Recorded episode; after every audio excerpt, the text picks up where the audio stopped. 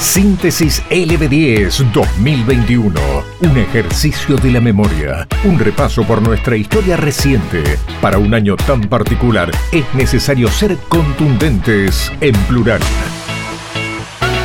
Síntesis 2021 en LB10. Esto es lo más importante que nos pasó en agosto. Tras varios meses de reclamo, era durante el mes de agosto cuando la ministra de Salud de Mendoza se hacía presente en la legislatura provincial y en aquel momento para rechazar que el gobierno haya ocultado datos sobre fallecidos por coronavirus. Siento que mis visitas a la legislatura siempre están teñidas de una cuestión política. Eh, no soy escuchada, era alguna de las frases que dejaba Ana María Nadal al momento de visitar la Casa de las Leyes de la provincia.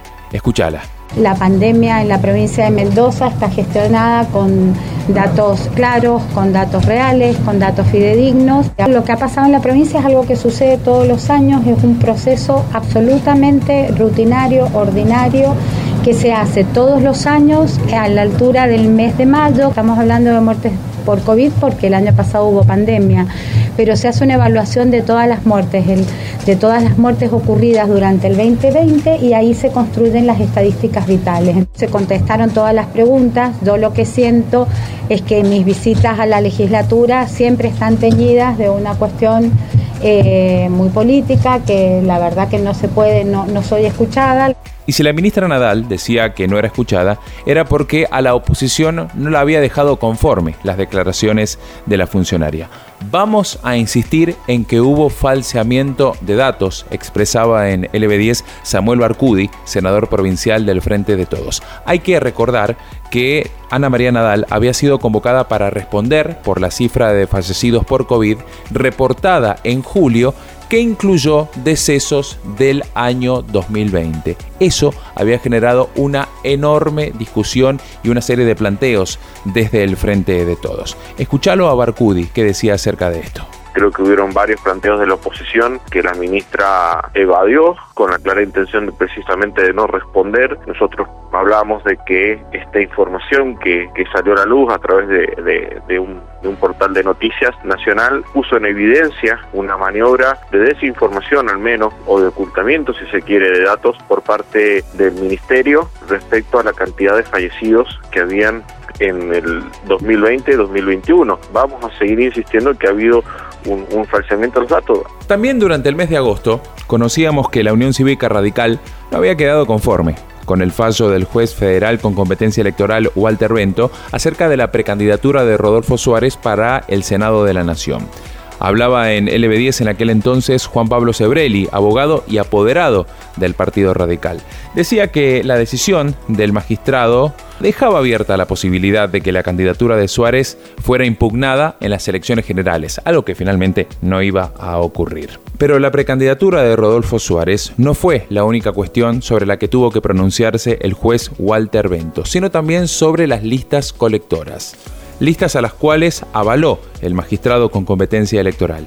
Víctor Ibáñez, ministro de Gobierno, Trabajo y Justicia, decía que el fallo de Bento a favor del kirchnerismo era manifiesto. Escucha por qué. Lo que ha hecho el juez Bento hoy es decirle a los mendocinos y mendocinas que nos vamos a encontrar con un escenario de colectoras en las mesas, con innumerable cantidad de boletas, confundiendo al electorado, lo hace a contraposición de las normas que le prohíben, no está diciendo que una fuerza política no puede cuestionar la, la, otra fuerza política y lo deja sin pronunciarse sobre el fondo, que es lo que hace con la candidatura, la precandidatura de Rodolfo Suárez y, y lo deja sin una resolución de fondo.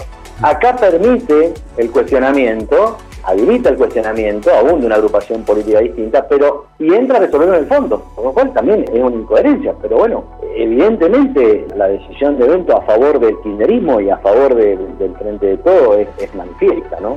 Quien salía a responderle, elegantemente, sin entrar en demasiadas polémicas, era Adolfo Bermejo, por aquel entonces precandidato a diputado nacional por el Frente de Todos. Escucha lo que dijo en LB10 acerca de lo expresado por Víctor Ibáñez. No comparto en absoluto lo dicho por el ministro de Gobierno, en absoluto. Nosotros todo lo hicimos en el marco de la legislación nacional, que es la que tiene competencia en estas elecciones porque están unificadas, y presentamos esta adhesión material de boleta que se le llama, le llaman colectora, entendiendo que dentro de nuestro frente y al haber tantos partidos participando, se permitía, bueno, mayor democracia, mayor participación, porque es solamente el segmento de concejales. Se trató de impugnar esta situación y, bueno, la justicia electoral ha determinado que como es competencia interna de nuestro frente, están permitidas. Estamos reviviendo juntos Síntesis LB10 2021. Y decíamos, este 2021 el gobierno no paró con los escándalos porque en medio de la polémica por las fotos, ahora el propio gobierno salía a difundir videos de la fiestita de Fabiola Yáñez en Olivos. Justamente el medio Ultracal Destape y luego la televisión pública publicaron esos videos con los festejos de todos, incluido el propio presidente, haciendo un brindis allí en la residencia. En tanto, en la mañana se conocían otras fotos de ese festejo en medio de la cuarentena estricta de 2020. Por su parte, el diputado radical Mario Negri dijo que lo único que logran con esas imágenes es confirmar que el presidente violó la cuarentena que él mismo había instalado. Según la ministra de Salud, la fiesta en Olivos fue un error, pero que ya se había pedido disculpas y listo. Carla Bisotti decía que ese episodio era ínfimo en relación a todo lo que se había hecho en materia de salud, tratando de minimizar el delito. Lo comenté hace unos días, lo comentó el presidente, el jefe de gabinete. Por supuesto que la foto fue un error, el evento social fue un error y lo que comenté en ese momento es que lo que hay que ver es la película, no la foto. Y la película empezó el 10 de diciembre de 2019 con un trabajo muy importante en un montón de aspectos, pero específicamente en la salud, inclusive antes de la pandemia, priorizando la salud y luego dando respuesta con medidas, con apoyo económico, social, con vacunas. Así que la eh, compensa el error que se asumió y se pidió disculpas. Pero también en el plano nacional, otro escándalo, ¿eh? porque Sergio Berni volvió a marcar sus diferencias con la que en su momento era su par a nivel nacional, Sabina Frederich, luego de que ésta dijera que Suiza era aburrido. Eh, para mí no pasó con los de acuerdo. Me parece que mientras que creemos que no estamos de acuerdo, mm. estamos eh, desviando la atención de cuál es el problema. Y nos vamos a vivir a otro país, porque no creo. No, no, no, porque yo creo que en otros países, Suiza, bueno, Suiza podría ser seguramente más tranquilo. Seguramente, seguramente. También es, más, también es más aburrido. En tanto, con un video de Robert De Niro y Federer, el embajador de Suiza, Heinrich Slemberger, le respondía a Friedrich. En el final del video, se ve al actor que rechaza hacer una película en Suiza porque es aburrido, obviamente ironizando, lo que remata una frase que dice, cuando necesitas unas vacaciones sin drama, necesitas Suiza. Estos son los hechos más importantes de agosto. Y en lo internacional, los talibanes dispersaron a tiros la primera protesta en Kabul desde que tomaron el poder y detuvo a cientos de mujeres, miles de mujeres justamente que no pueden huir de Afganistán Estaban escondidas porque los talibanes las buscaban casa por casa para matarlas, a pesar de las promesas de que las iban a respetar. Según la periodista afgana Fariba Pajot, esta vez no les iba a ser fácil a los talibanes someter a todo el pueblo. Por su parte, el ex presidente afgano Afshar Ghani dijo desde los Emiratos Árabes que había dejado Afganistán para detener el derramamiento de sangre y el caos y que estas conversaciones luego iban a terminar que volviera al país. Bueno, finalmente eso no ocurrió. Ya se fue el 2021, un año que quedará en nuestra memoria marcada por la nueva normalidad. Barbijos, alcohol en gel y vacunas. Síntesis LB10, un repaso vertiginoso por nuestra historia reciente. El mes de agosto nos trajo emociones fuertes a nivel deportivo para la República Argentina. Fue un mes eh, en donde los Juegos Olímpicos atravesaron parte de la agenda de cada día, pero también eh, nos eh, trajo uno de los momentos más dolorosos de este año que se nos va. Seguramente te acordarás. Las lágrimas de emoción en la despedida de Leonel Messi del Barcelona, sin dudas que inundaron la portada de los diarios de todo el mundo. Lionel Messi le anunciaba al planeta fútbol que dejaba el Barcelona en medio de una polémica eh, eh, con un presente del club bastante, bastante complicado a nivel deportivo y económico. Leo, sin saber todavía que iba a ser jugador del PSG, le anunciaba al mundo y entre lágrimas que dejaba a su primer y único, acaso, gran amor dentro del fútbol que eh, fue, es y será seguramente el Barcelona de España. Bueno, buen día. La verdad que no, no sé si va a poder hablar.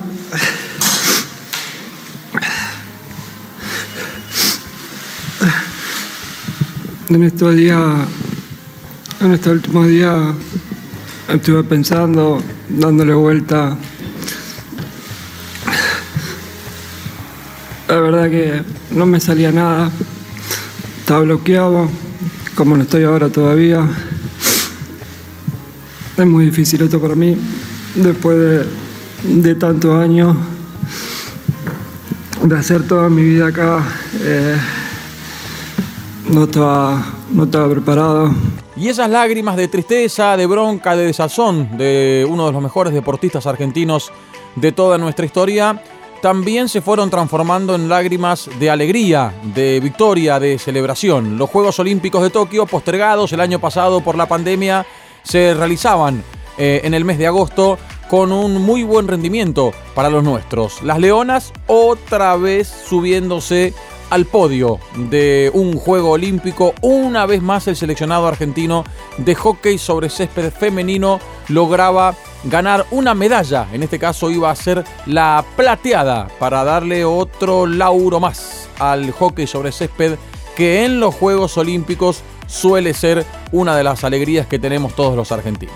4, 3, 2, 1, Argentina. Garantiza medalla. Aseguran la plata y se clasifican a la final. Las Leonas haciendo historia. Y de Leonas a Pumas, porque la selección argentina de rugby 7 también nos dio una gratísima alegría en Tokio 2020 un equipo al que empezamos mirando de reojo, pero que nos terminó dando eh, una muy pero muy linda alegría, un muy lindo momento. Ganándole nada menos que a Gran Bretaña y consiguiendo la medalla de bronce, algo histórico para el rugby argentino y con un mendocino, Rodrigo Isgro. Vamos esa pelota, vamos esa pelota. ¡Penal para Argentina! ¡Vamos Pumas!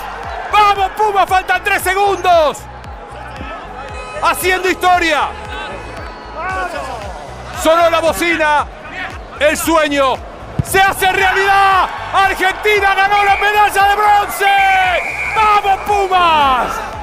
Y de la emoción en el relato de Gonzalo Bonadeo a otro colega que este año nos hizo emocionar. José Montesano, narrándonos el partido por el tercer puesto entre Argentina y Brasil. Agustín Loser, el alviarense, peleándole a los brasileños la medalla de bronce que llegaría en el final, en el tiebreak. La alegría, la emoción y las lágrimas del colega José Montesano, de Hugo Conte, por haber obtenido esa medalla tan buscada, eh, tan lograda y por supuesto tan pero tan festejada en estos Juegos Olímpicos de Tokio, otro de los momentos deportivos de este año. Una más piden en casa. Solé. Seba que saca el plotadito. Lucarelli con Cachopa. Cachopa con Du. ¡Sí! ¡Sí, boludo! ¡Sí! ¡Vamos! ¡Vamos, Argentina! ¡Vamos, Argentina! ¡Argentina bronce, Twitter! ¡Sí! ¡Argentina bronce, Twitter! Todo esto nos pasó en el 2021. No es todo, pero sí lo más importante.